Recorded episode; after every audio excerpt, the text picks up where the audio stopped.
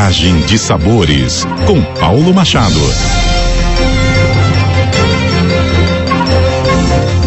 Olá, ouvintes da CBN Campo Grande. Sou o chefe Paulo Machado e essa é a coluna Viagem de Sabores. Hoje, para te falar um pouco sobre sabores pantaneiros. É isso mesmo. O Pantanal, além de nos revelar sua envolvente fauna e flora, que é patrimônio natural da biosfera, título esse reconhecido pela Unesco, também reserva uma cultura gastronômica única e muito peculiar. Eu estive com a dona Miriam Silvestre, uma das figuras ilustres da cidade de Porto Murtinho, proprietária do restaurante Tembiu Rê, que quer dizer comida boa em Guarani, e também da pousada Feixo dos Morros. Ela me contou sobre esses pratos típicos da região que você pode ouvir agora nessa conversa.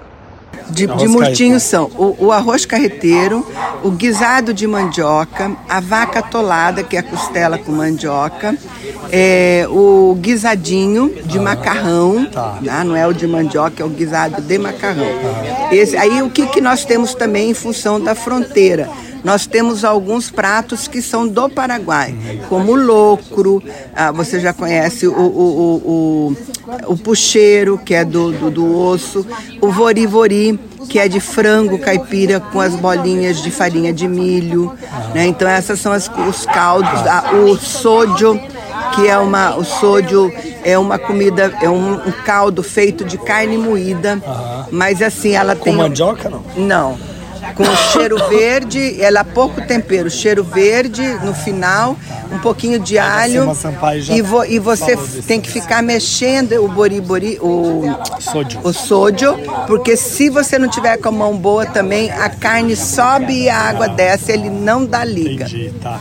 E aí o lambreado, que é essa Que é o lambreado, moída, que é, a, a, a carne, carne é o bife, né? Uhum. É que é feito numa massa e é fritado, né? Entendi. É, é que é o, o lambreado. Com mandioca. Com mandioca. Ou pão. Tá. tá? Ou pão. Ou tá. pão. Mas aqui é mais a mandioca. Tá.